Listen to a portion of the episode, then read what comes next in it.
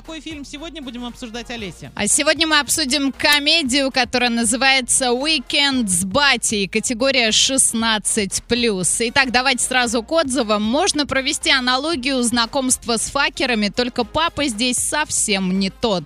Актерский состав очень порадовал. А герои фильма сыграны с такой живостью и эмоциональностью, что кажется, будто ты сам стал частью этой команды. Они представили неповторимые персонажи, каждый со своей индивидуальной чертой характера или своим видением жизни. А кроме того, фильм затрагивает важные темы, такие как дружба, любовь и семья. А несмотря на все шутки и забавные ситуации, создатели картины не забыли о важных ценностях. Они показали, что друзья должны поддерживать друг друга и быть рядом в трудные моменты. Ставлю 4 из 5. Сходите, посмотрите в кинотеатре «Мир» и составьте свое мнение.